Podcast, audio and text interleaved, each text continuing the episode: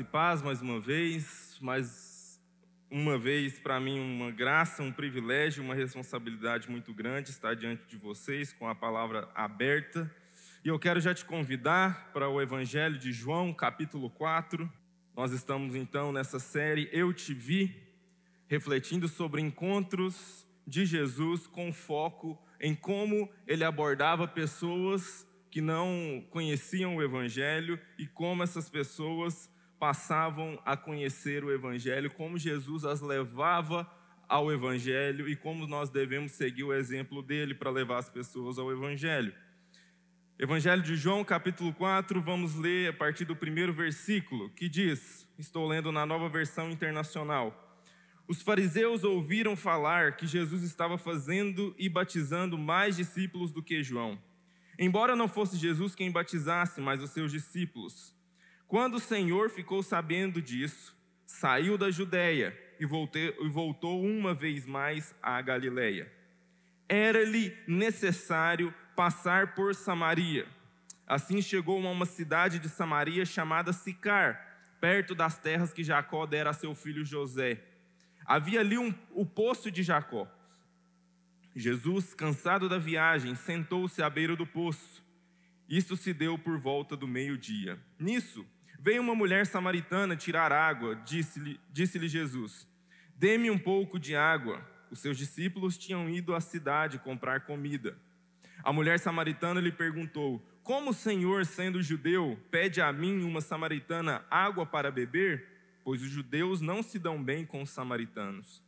Jesus lhe respondeu: Se você conhecesse o dom de Deus e quem lhe está pedindo água, você lhe teria pedido e ele lhe teria dado água viva.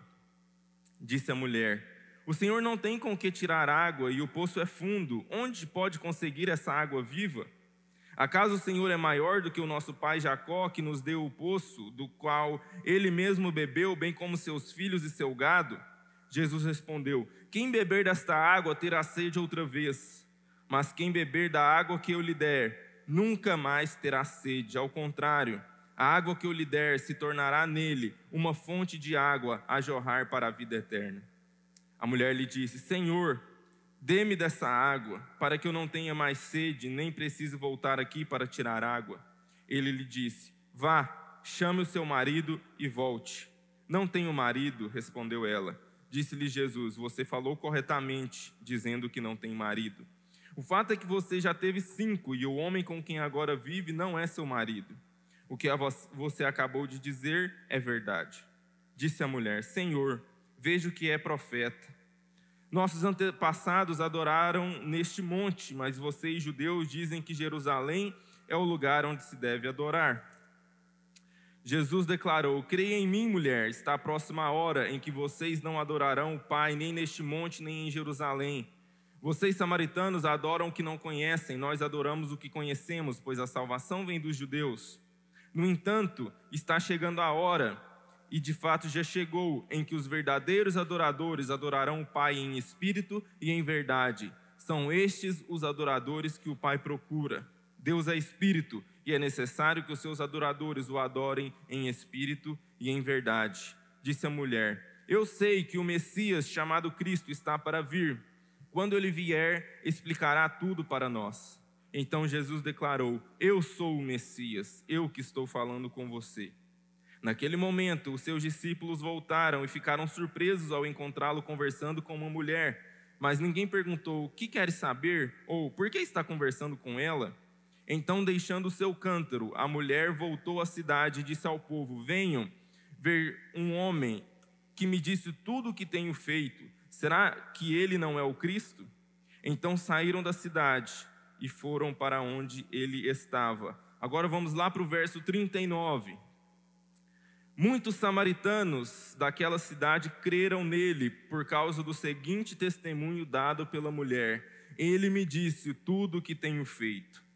Assim, quando se aproximaram dele, os samaritanos insistiram que ficasse com eles, e ele ficou dois dias.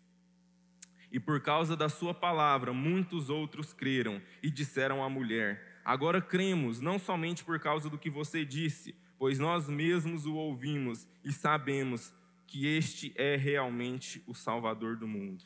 Até aqui, graças a Deus. Meus irmãos, o nosso tema hoje é Eu vi o pecador. Na semana passada, o Marcão trouxe para a gente uma reflexão sobre é, Eu vi o religioso. Como as pessoas, ainda que religiosas, como Nicodemos era, precisam e como nós devemos alcançá-las com o Evangelho. E hoje a gente está lidando aqui com uma mulher pecadora, visivelmente, e totalmente afastada daquilo que era o centro do que Jesus estava querendo trazer. Uma samaritana.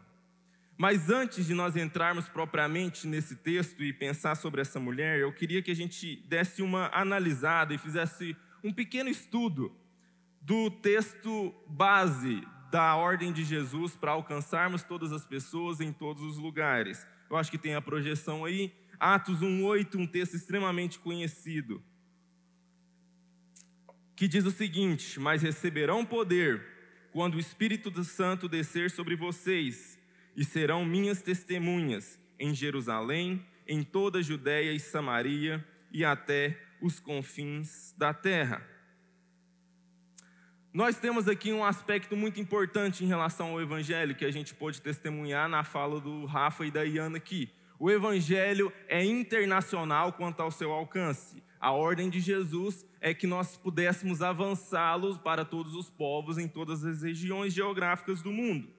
Mas tem uma sutileza aqui que muitas vezes passa despercebido, e não sei vocês, mas eu, por muito tempo, tive uma visão equivocada desse texto nessa sutileza. Há uma, uma visão uh, que a gente, você que é crente velho igual eu, de escola bíblica, de que há uma, uma linearidade geográfica no avanço progressivo. Primeiro no seu lugar, Jerusalém, Judéia, Samaria, até os confins da terra. Uma progressão. E a gente meio que aprendeu que há uma progressão linear aí. E até. Meio que uma correspondência, a gente criou uma correspondência literal com o nosso modo de organizar geograficamente o nosso mundo hoje. No melhor estilo, e aí eu gosto sempre de trazer alguma coisa que vai identificar a idade do povo, é, no melhor estilo propaganda da Marinha do Brasil, de, de comparar as coisas e equivalências. Quem é que se lembra? Os carros são como os barcos, as motos são como jet skis e os pedestres são como os banhistas. E a gente criou uma correspondência ao modo da Marinha do Brasil para esse texto, no sentido de que Jerusalém é a minha cidade, Judeia é o meu estado, Samaria é o meu país e até os confins da terra é o mundo inteiro, certo? Bom, tem uma pequena anomalia geográfica aí, porque Samaria não é um país. Jerusalém cidade, Judéia, província, estado, está correto? Samaria, na verdade, geograficamente falando, no contexto daquela época, Samaria era meio que a região metropolitana da cidade de Samaria, que pertencia à província da Judéia e até os confins da terra. Se nós estamos falando de um avanço progressivo do Evangelho geograficamente, em que eu vou alcançar um menor, um pouco maior e até os confins da terra, não tem nenhum sentido estratégico geográfico de Jesus ter incluído a cidade de Samaria aqui.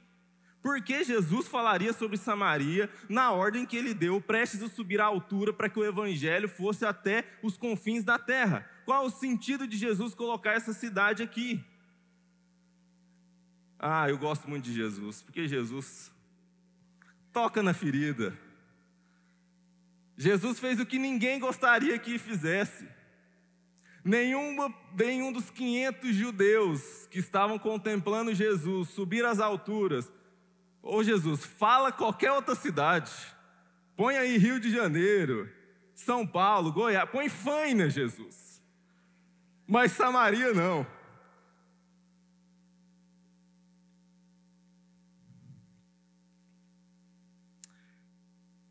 E justamente sobre isso, pensando sobre a grande comissão de Jesus, que é Jerusalém, Judéia e Samaria, até os confins da terra, nós queremos refletir e aprofundar um pouco mais, tentar responder essas perguntas sobre o que que essa mulher samaritana pode nos ensinar sobre a grande comissão.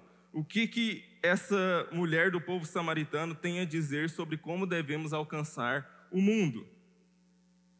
E aí, aqui eu quero elencar quatro pontos para a gente refletir sobre o avanço do Evangelho e como nós devemos ir. E a primeira coisa para destacar, nós estamos aqui na série e o objetivo é Eu Te Vi. É a gente ter a sensibilidade de Jesus, de, que, de ver as pessoas à nossa volta. Mas a primeira coisa que esse texto nos ensina não é somente que nós devemos ver as pessoas, mas que nós devemos querer ver as pessoas. Não somente eu te vi, mas eu quis ir te ver. É muito interessante, e eu acho que esse é o versículo mais importante do texto que a gente leu de João 4. João 4, versículo 4, que diz: Era-lhe necessário passar por Samaria. O contexto aqui, Jesus estava, acabava de se revelar, tinha sido batizado por João, e aí os judeus, ele estava na região da Judéia, em Jerusalém, o centro religioso do mundo judeu, e os judeus começaram a perceber que Jesus estava ficando famoso, ele estava batizando mais gente do que João. Se João era um problema e já batizava muita gente, imagina esse tal de Jesus que batiza mais gente do que João. A coisa estava começando a ficar conturbada. Jesus estrategicamente decide passar um tempo do seu ministério na Galileia, onde a coisa estava menos efervescida, para ele continuar pregando mais livremente.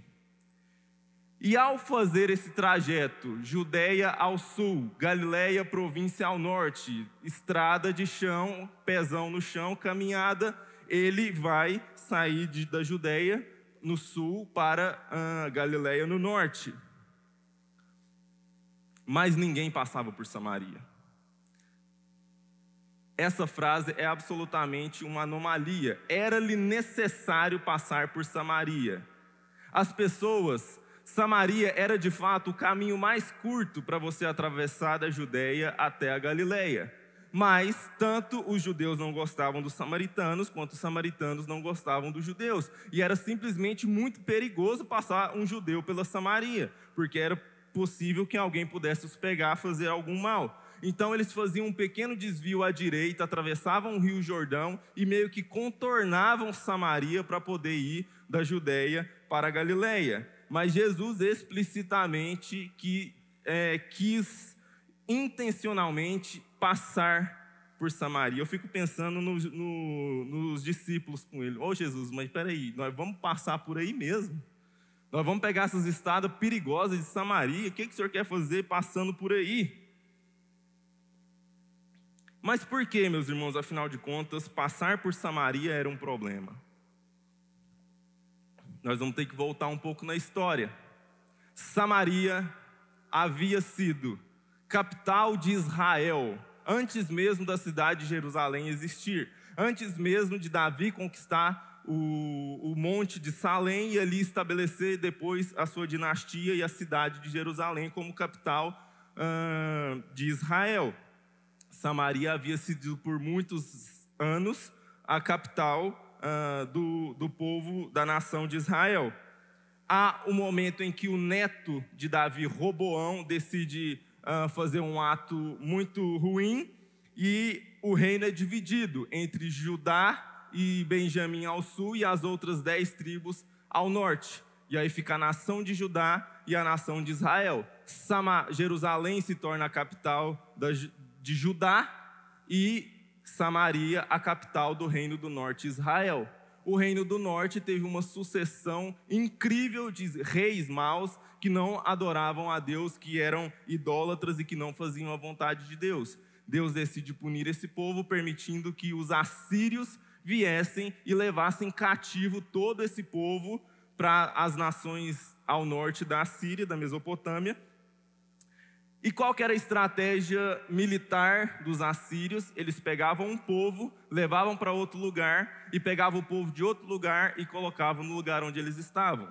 Ou seja, ele havia toda uma cultura da circuncisão, da separação do povo de Israel do resto do mundo, e o que os assírios fizeram foi permitir que povos estranhos à aliança ocupassem o território de Samaria e do Reino do Norte. Tempos depois, os próprios judeus retornaram para sua terra, que estava ocupada por outros povos. E nesse contexto, eles se miscigenaram, se misturaram com outros povos e deixaram de ser judeus puros. E para um judeu isso era uma coisa absolutamente impensável. E a partir dali também estabeleceram outras religiosidades e começaram a adorar outros deuses. Muitos séculos se passaram até o tempo de Jesus e o, o povo de Samaria desenvolveu uma própria religiosidade judeia, meio que sincretizada com outras crenças que eles trouxeram dessa miscigenação, dessa junção de povos. E por isso, os judeus que se consideravam puros, santos, circuncisos, incontaminados com as outras nações, não se davam com os samaritanos, que eram esse povo mestiço, misturado e que adorava Deus de maneira diferente. Eles é, é, até citado nesse texto, eles acreditavam que o lugar de adoração era o Monte Gerizim e não Jerusalém, como os judeus acreditavam. E por isso, culturalmente, a gente está falando aqui de séculos de criação de tensões, mais ou menos o que a gente tem hoje entre israelitas e palestinos, lá no, no Oriente Médio. É, eles se tornaram radicalmente desprezáveis, eles eram mais abomináveis que os gentios para os judeus, menos valiosos que um animal. Tem uma, um, uma citação do Talmud que é a, a lei expandida dos judeus. Né? Eles não estavam ficaram contentes com os dez mandamentos, aí criaram o Talmud, que é tipo 600 e lá vai cacetada de mandamentos. Que tinha todas as regrinhas lá, e aí tem uma citação do Talmud que diz o seguinte: olha, um pedaço de pão dado por um samaritano é mais impuro do que carne de porco. E obviamente, carne de porco para um judeu é intragável, mas um pedaço de pão vindo de um samaritano era pior. Bom, mas o que, que isso tem a ver com a gente? Quais as implicações de Samaria para mim e para você, dessa mulher samaritana? E é como eu falei, talvez, não só para os judeus, mas talvez para nós, e aí eu pensando como Pedro, humano, fosse melhor Jesus nunca ter incluído mesmo Samaria nesse negócio aqui. Eu acho que eu já citei algumas vezes para vocês tem um filósofozinho famoso aí, né? ele inclusive é ateu, mas ele tem um, um, um, uma situação que, foi, que me levou a, a algumas reflexões.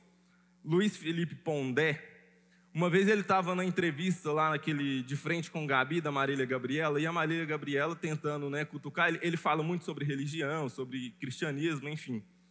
E ela tentando cutucar e perguntou: Olha, você acha que se Jesus viesse aqui para a terra hoje, em dia, e ele visse o que esses pastoraiada tá fazendo aí de roubar dinheiro do povo, de fazer um monte de coisa errada, ele não ia atacar esses religiosos, ele não ia é, condenar esses pastores, ele não ia incomodar essas pessoas. Aí o Pondé responde para ela: Olha, eu acho que se Jesus viesse aqui hoje, ele ia incomodar todo mundo. Ele ia incomodar o religioso, mas ele também ia te incomodar, Gabi. E sabe, meus irmãos, é isso que eu acho maravilhoso sobre o Evangelho de Jesus. Não é que ele é bonzinho, mas é porque ele incomoda sem restrições. Porque às vezes a gente tenta pegar nossas filosofias humanas e o nosso século é extremamente prolífico em fazer, prolífico em fazer isso, de tentar pegar Jesus e encaixar na minha caixinha ideológica, ou tentar pegar Jesus e encaixar na minha filosofia, no meu modo de vida, e Jesus não se encaixa em lugar nenhum, porque ele é maior, nenhuma caixinha nossa consegue conter Jesus. E se Jesus incomoda um judeu, um religioso, que você acha que não é, ele vai incomodar a gente agora. Ele vai me incomodar.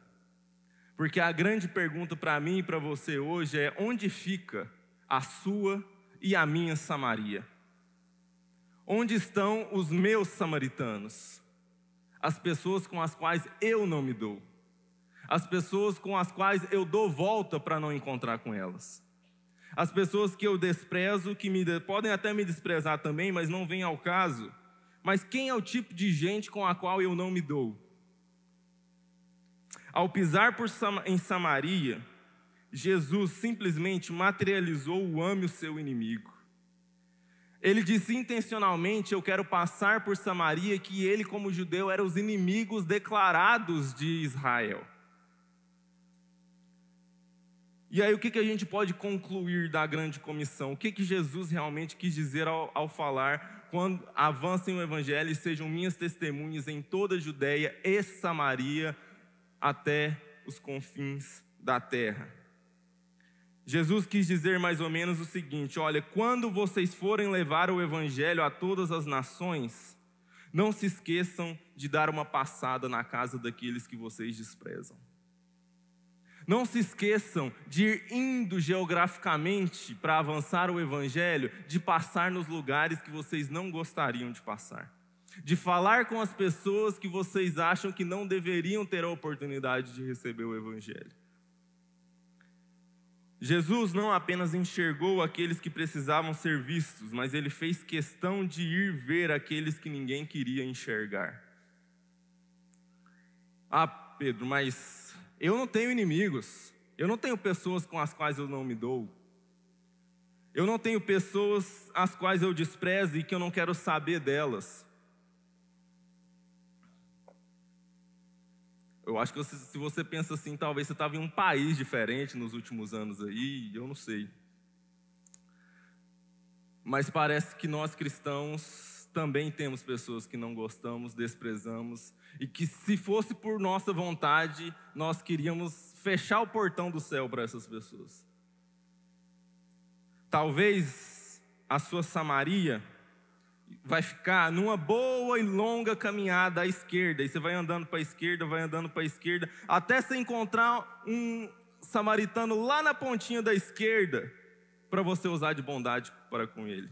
Ou talvez é o contrário, sua Samaria caminhar para a direita, caminhar para a direita, caminhar para a direita, e lá na pontinha da direita encontrar um samaritano para você usar de bondade para com ele. Talvez é entrar no ônibus com a samaritana que trabalha na sua casa, atravessar os portões sagrados do Nova Suíça, porque você sabe que é um portão sagrado, né, em Goiânia Goiânia tem um, um, um, a Jerusalém, o Santo dos Santos, fica do Alphaville até a Nova Suíça, porque é possível que você viva uma vida inteira sem jamais perceber que tem gente que passa fome em Goiânia. Que tem gente que a gente não, não enxerga, não, não percebe que elas existem. Mas faz o seguinte: cruza os portões sagrados do Nova Suíça e vai para a região noroeste de Goiânia, no ônibus, junto com a samaritana que limpa a sua casa para ir ver os seus irmãos em Sicar, lá perto do Curitiba 3. Talvez você vai ter que fazer uma viagem diferente, pegar o seu Passat 87, o seu Chevette 85 e dar uma chegadinha lá no Alphaville e conhecer e, e se oferecer para pagar um café caro para um samaritano que acabou de descer da sua Ferrari e gastar uma hora ouvindo as pobrezas que jorram do seu coração. Talvez você vai ter que dar uma passadinha no bloquinho Acadêmicos de Samaria, lá no Vaca Brava, nesses, a, amanhã, inclusive, e aguardar que um homem samaritano termine o beijo que ele está dando em outro homem samaritano, para lhe dizer que há muito mais amor disponível para ele do que ele pode encontrar na anestesia da festa. Eu falei que incomodava. Qual é a minha Samaria? Qual é a sua Samaria? Não é simplesmente enxergar a pessoa bem vestida, arrumadinha, de banho tomado e desodorante passado, que eu convivo todos os dias. Mas ter a mesma atitude de Jesus. Era necessário passar por Samaria. E aqui, meus irmãos, nessa nossa tentativa de nos expandir e nos fazer avançar com o reino de Deus, essa palavra sobre o pecador, e a gente ficou na preparação dessa série falando sobre estratégias, como é que a gente pode alcançar. E quando a gente fala do pecador, eu acho que é tudo muito mais simples. Não se trata das nossas estratégias evangelísticas. Pode até se tratar, Mas não, nós podemos ter a melhor estratégia possível, a, a, a estratégia mais eficaz para alcançar uma pessoa. Mas se nós não quisermos passar por Samaria, essa estratégia não tem valor nenhum. Nós precisamos de um passo antes. Eu quero ir até Samaria. Eu quero lidar com essa gente. Eu quero que o Evangelho alcance esse coração. E enxergar essas pessoas. E quem são essas pessoas que nós precisamos enxergar? Quem são esses samaritanos? Jesus enxerga aquela mulher. Ele a vê, e a vê de maneira completa. E Jesus não é ingênuo ao enxergar aquela mulher. Não é, vem aqui e está tudo bem, e eu só quero fazer um cafuné em você. Jesus toca na ferida, inclusive da samaritana. É muito doido isso, pensar a respeito de Jesus. A partir do versículo 16, Jesus começa a incomodar a própria samaritana e fala para ela: vai lá buscar seu marido. E ela diz que não tem marido. E Jesus revela a pecaminosidade e a, a maneira ruim como ela vive a sua vida. É tão intenso isso, que a, consciência daquela mulher estava tão alheia às realidades espirituais que ela considerou o mais lógico em Jesus entender que Jesus estava lhe oferecendo uma água mágica do que Jesus estava falando de assuntos espirituais. Não, me dá essa água aí, gente, para que eu não tenha que vir aqui mais no poço. Pareceu mais óbvio para ela, ela estava tão alheia a realidades espirituais, que ela achou que Jesus estava falando de uma água mágica para a pessoa não ter mais sede. E aí é uma coisa muito interessante para nós e que eu percebo que a gente precisa se policiar. E deixa eu te contar um segredo, talvez é uma coisa assim muito oculta, muito escondida, assim uma revelação que talvez só eu que tive do evangelho, mas deixa eu falar uma coisa para vocês. Pecadores pecam. E parece que nós vivemos hoje nos esquecendo disso, nós nos escandalizamos quando os pecadores cometem pecado. Quando as pessoas não têm Jesus e fazem coisas erradas. Meu Deus. Então, meus irmãos, o que Jesus está dizendo é que você não vai esperar o cara tomar banho para depois você ir lá oferecer banho para ele. Porque a, a, impressão que eu tenho é que nós somos os médicos, aqueles que têm o um remédio, que têm a cura, e aí chega um cara que está com uma peixeira socada no bucho aqui, está sangrando, e ele chega na porta da igreja, que é o hospital. E ele está ali necessitado, com a faca sangrando e tudo. E aí a gente fala: Ô moço, espera aí rapidinho. É, você não vai poder entrar aqui no hospital agora não.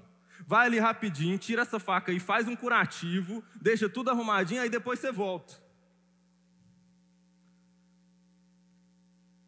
Foi o próprio Jesus que disse: não são os sãos que precisam de médico, e sim os doentes.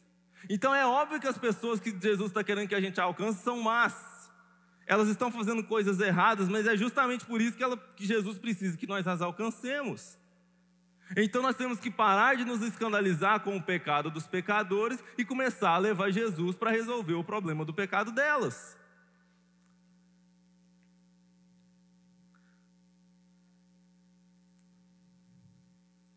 O que talvez é um problema de nós sermos mais parecidos com Nicodemos, com o coração religioso de talvez entendermos que esse pecador é mais pecador do que eu sou. De que ele tem mais coisa errada na vida dele do que eu tenho na minha. Que, que eu sei, na minha salvação em Jesus, que se eu tirar Jesus de mim, sobra nada. Pior do que o cara que está lá na manguaça e na vida ruim. Esse, é o mesmo Jesus que me alcançou e que me salvou, é quem pode alcançar aquela pessoa e fazê-la ser salva e alcançada pelo Evangelho. Por isso, não é só necessário querer e ver, não é só necessário enxergar as pessoas como elas são, sem ingenuidade, e entender que esse é o trabalho mesmo, alcançar a pessoa ruim, o pecador, mas é preciso perseverar em alcançar o pecador. Eu, eu fui criado num ambiente de missionário, de missões urbanas e de alcançar pessoas da rua. Meu pai, minha infância toda e adolescência, cuidou de um orfanato que acolhia adolescentes e crianças de rua, numa época em que ah, cola, crack, enfim, é, e a gente tinha muito mais criança e adolescente na rua. E o meu pai tinha uma, uma frase que ele sempre repetia muito, e ele falava: Olha, o difícil não é tirar o menino da rua, o difícil é tirar a rua do menino. Não há apenas uma barreira nossa em relação ao samaritano, há uma, uma barreira dele em relação a nós. E nós vamos precisar de perseverança para isso. Perceba que aquela mulher samaritana, ela sabia da sua condição. E é muito curioso perceber essa relação. A gente acabou de falar de Nicodemos, um religioso super santo, sacrossanto, que escolheu para ir escondido encontrar-se com Jesus, ele foi durante a noite. E aí aqui a gente tem uma pecadora que está vivendo uma vida toda errada e ela encontra com Jesus meio-dia. E é curioso, porque tanto Nicodemos quanto essa mulher estavam se escondendo do mesmo jeito. Porque quem é que num deserto vai buscar água no poço meio-dia? Aquela mulher foi naquele poço a esse horário porque ninguém mais ia. Para ela não ser vista, porque ela era mal vista, inclusive, na sua própria sociedade. E ela é escondida, arredia. Ela não queria que alguém tocasse nas feridas dela como Jesus tocou.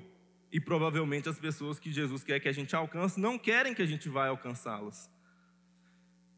Quais as camadas dessa cebola a gente vai ter que tirar para alcançar aquele coração? E Jesus gasta 11 versículos nesse texto que a gente leu para conseguir acessar o coração daquela mulher. Para nos mostrar que Jesus não está chamando a gente para um serviço simples, entregar um folheto, a pessoa vai automaticamente, eu quero Jesus e estou salvo e está tudo certo. Vai exigir de nós perseverança, e aí aqui a gente pode falar um pouco sobre método. Qual foi o método de Jesus para alcançar aquela mulher? Primeiro essa intenção de alcançá-la, essa vontade de alcançá-la e essa disposição a perseverar para alcançá-la. Ele levou a conversa até o ponto dela se abrir. Mas qual foi o, o, o buraco na armadura que, ela, que Jesus achou para começar a conversar com essa mulher? O versículo 7 diz que Jesus, cansado da viagem, vira para aquela mulher e diz: Me dê um pouco de água.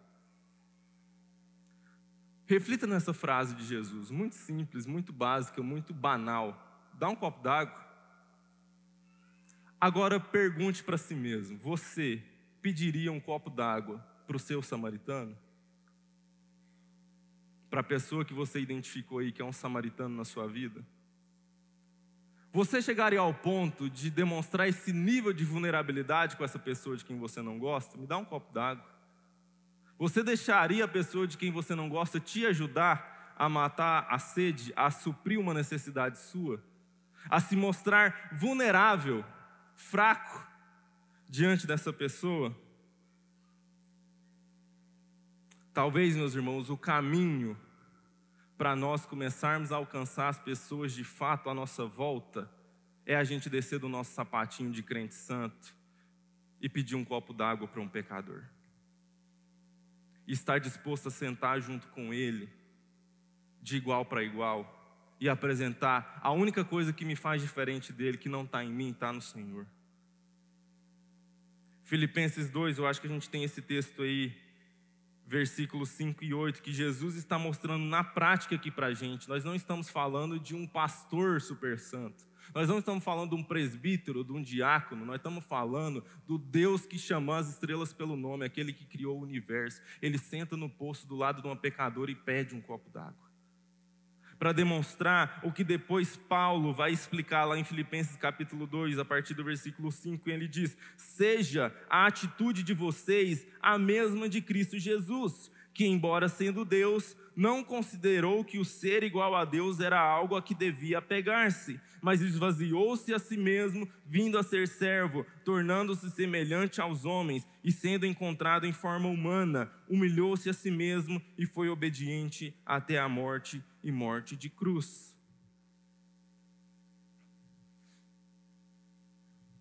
Por fim, meus irmãos, para dar uma, uma reviravolta aqui, Primeiro lugar, eu quis ir ver essa pessoa. Segundo lugar, eu fui lá e a enxerguei de fato como ela é, com todos os aspectos bons e ruins, com seus pecados e as suas virtudes. Terceiro lugar, eu quis continuar vendo aquela pessoa, eu perseverei. E em último lugar, eu vi esperança naquela pessoa eu encontrei um caminho de ter esperança de que aquela pessoa pudesse ser alcançada, pudesse ser salva. Porque às vezes a gente coloca essa desculpa, ah, mas para que eu vou falar de Jesus para fulano de tal? Ele está cuspindo fogo contra a crente aí. Ele não quer saber de nada disso não. Aquela mulher, naquela condição, sendo ah, considerada uma pessoa impura para os judeus, para o próprio povo dela, você acha que ela estava interessada em ouvir a pregação de alguém? Ela não estava interessada em abrir o seu coração. Lembra, a gente não é ingênuo, a gente sabe com o que a gente está lidando. E aí já é um outro princípio de estratégia para nós alcançarmos as pessoas. Seja como Jesus, não caia na tentação da controvérsia. Porque a controvérsia não é um privilégio da rede social em 2023, não, gente. Ela já estava presente aqui. Gente, quando é que foi? Olha para esse texto. Jesus está lá, começou a falar com ela da vida amorosa dela, dos maridos, das pessoas com quem ela estava dormindo. Do nada, a conversa se torna uma discussão teológica sobre liturgia de culto. Que guinada que foi essa? Está falando da vida amorosa da mulher. Aí ela pergunta: Ah, mas e, e por que, que vocês adoram lá no tal monte, não sei o que, daquele jeito? Você está lá na sua faculdade, na sua escola, no seu trabalho, e você começa a falar de Jesus, começa a perguntar da pessoa, da família dela, do coração dela, de como é que ela está. Mas, hein, você é de esquerda ou de direita?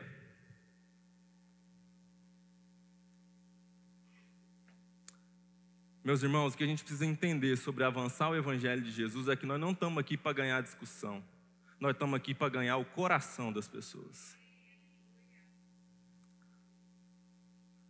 O que nós precisamos aprender de uma técnica muito simples e eficaz para nós avançarmos o Evangelho de Jesus é parar de falar sobre essas coisas. E aí, como é que está a sua casa? Como é que estão tá os seus filhos? Estou preocupado com você, eu estava orando por você. Não pelo que você pensa, mas por quem você é, quais são as suas necessidades diárias.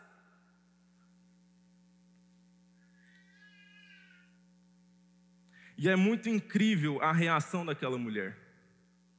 Porque eles eram um povo que criam no Messias também. E lá no versículo 25, ela fala uma palavra extremamente reveladora. Ela diz: Olha, quando o Messias vier,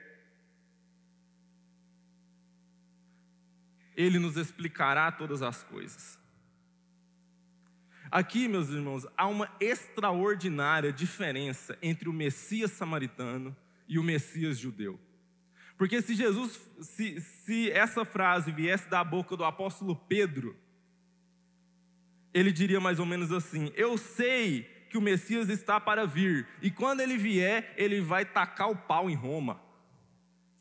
Era isso que um judeu normal pensaria a respeito do Messias: ele vai vir aqui e vai dominar todo mundo vai acabar com o nosso problema político e nós vamos dominar sobre todo mundo. Aí a samaritana fala: Olha, eu sei que o Messias está vindo, e quando ele vier, ele vai sentar e vai dar aula para nós. O quanto essa mulher estava mais perto de entender o Evangelho do que os apóstolos e discípulos que estavam seguindo Jesus.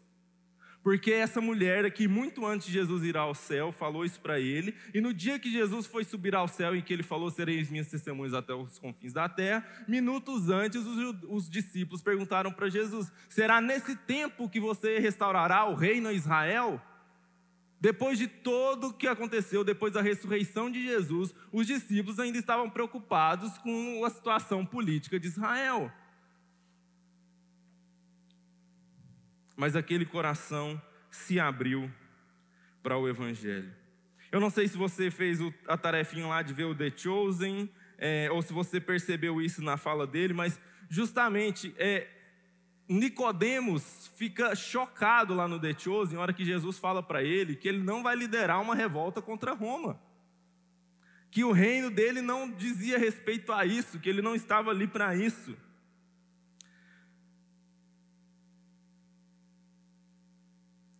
E aquela mulher querendo explicações do Messias sobre qual era a melhor maneira de adorar.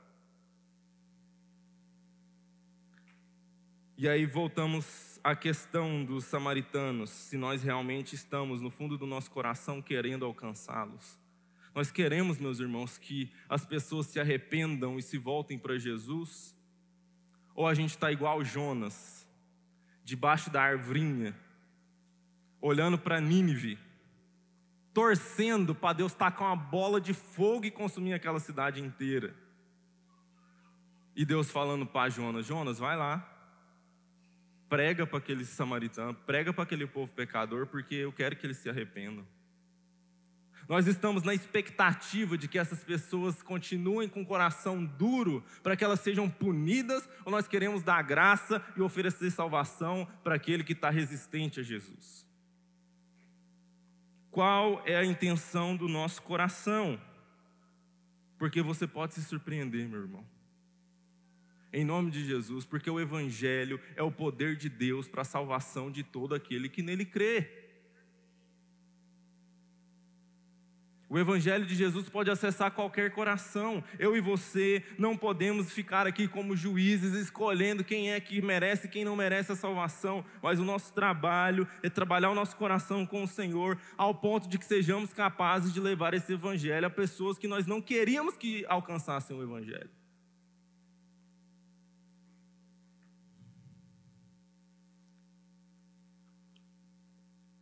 Para terminar, quero falar sobre método, estratégia de evangelismo. Mas não de Jesus, da mulher samaritana. Às vezes você está aí pensando, ah, mas eu não tenho diploma de teologia em Harvard Versions. Eu não sei discutir assuntos teológicos para eu conversar com as pessoas. Então vamos fazer uma pergunta teológica aqui. Quantos diplomas de faculdade teológica tinha essa mulher samaritana quando ela voltou para Sicar para poder falar para aquelas pessoas? Talvez esse seja o evangelista mais rápido da história.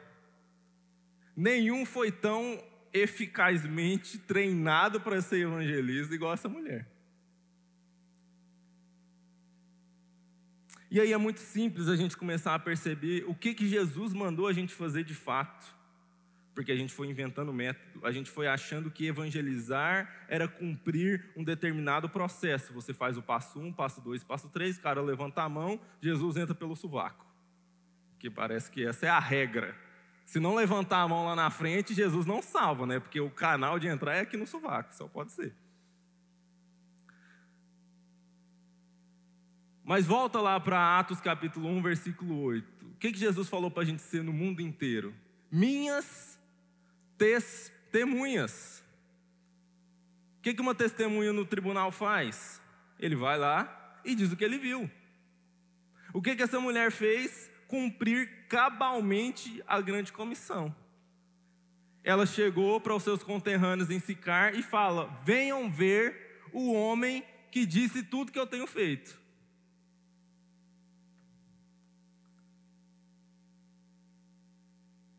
E aí o versículo 42, que para mim é maravilhoso. Aqueles homens e mulheres respondem à mulher que os levou até Jesus: Agora cremos, não somente por causa do que você disse, pois nós mesmos ouvimos e sabemos que este é realmente o Salvador do mundo.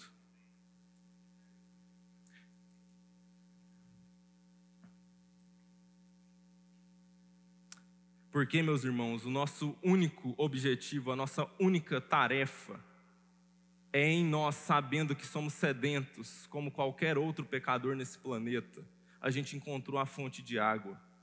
E nosso trabalho é simplesmente levá-los até a água da vida. Porque capítulo 4, versículo 13: Quem beber desta água terá sede outra vez, mas quem beber da água que eu lhe der nunca mais terá sede, ao contrário, a água que eu lhe der se tornará nele uma fonte de água a jorrar para a vida eterna. O nosso trabalho é simplesmente levar as pessoas até a fonte. Nenhum de nós é a fonte, mas nós temos que levar todos os sedentos até a fonte. Vamos fechar nossos olhos.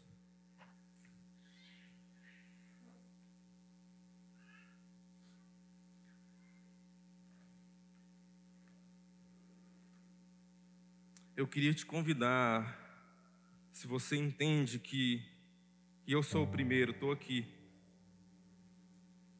quero orar por mim, porque eu sei dos meus samaritanos, eu sei das pessoas com as quais o meu coração tem dificuldade, e que se dependesse de mim, da minha carne, as portas do céu seriam fechadas para essas pessoas. Eu queria te convidar nessa hora a ficar de pé e sondar o seu coração. Quem são os samaritanos na sua vida? Cada um tem o seu de diferentes jeitos, sobre diferentes aspectos.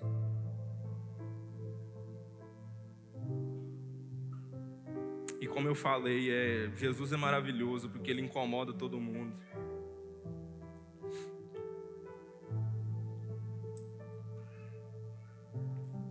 Mas à medida em que Ele nos incomoda, que Ele transforma o nosso coração.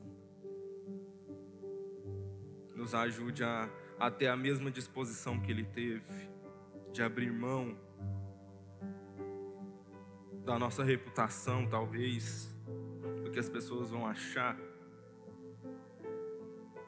da nossa figura de santidade, de pessoa certa, para para alcançar aquele que parecia inalcançável.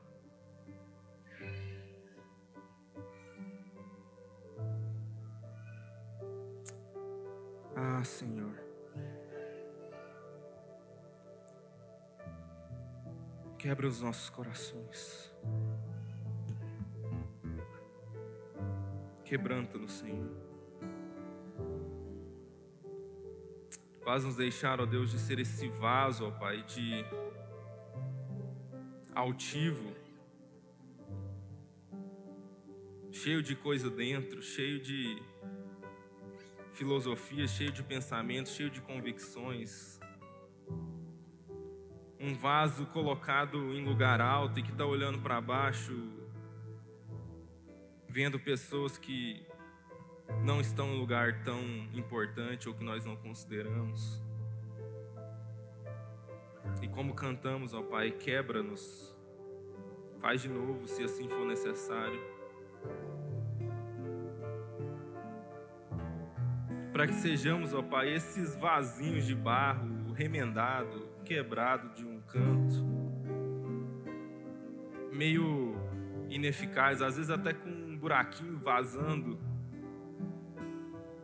mas que está vazio, Senhor. Mas que está vazio de todo o pressuposto humano, de toda. de toda altivez, de toda sensação de que se é alguma coisa. E vazio, Deus, suficiente para que, como o apóstolo Paulo fala, esse vaso possa ser enchido de tesouros da parte do Senhor. E não apenas para que a gente retenha esse tesouro em nós, mas que possamos compartilhá-lo e repartir, ó Deus, com todas as pessoas. Não nos esquecendo, Senhor, de passar por Samaria, de alcançar as pessoas que nós julgamos inalcançáveis. Ah, Deus, isso é tão difícil. É tão difícil, Senhor, amar os nossos inimigos. Mas nos dá o coração de Jesus, Senhor. Nos ensina a ser parecidos com Ele. para amarmos essas pessoas, ó Deus, para orarmos por elas, para se elas tiverem fome, lhe dar de comer, se tiver sede, lhe dar de beber. De assim como o Senhor desceu da sua glória e se fez vulnerável como nós, possamos ser vulneráveis diante dessas pessoas. Não apontando dedos e querendo expor argumentos, mas abraçando ao desamparado, aconsolando o coração triste, mostrando esperança onde não há esperança. Derrama sobre nós o teu Espírito Santo, Senhor. Faz de fato, ó Deus, um avivamento no nosso meio, Pai, que converta os nossos corações, ó Pai, a, a este mundo, Deus, caído, sim, pecador, sim mas que possamos olhá-los com compaixão, Senhor, como pessoas necessitadas da Sua graça, Senhor, pessoas que estão perdidas sem Ti, Senhor. Em nome de Jesus, que haja em nós o mesmo sentimento que houve em Cristo Jesus. De não julgar com usurpação ser igual a Deus, mas de nos esvaziarmos até a morte morte de cruz. Fala conosco, ó Pai, derrama sobre nós o teu Espírito Santo, revela a tua vontade no nosso meio, Deus. Oramos em nome de Jesus. Música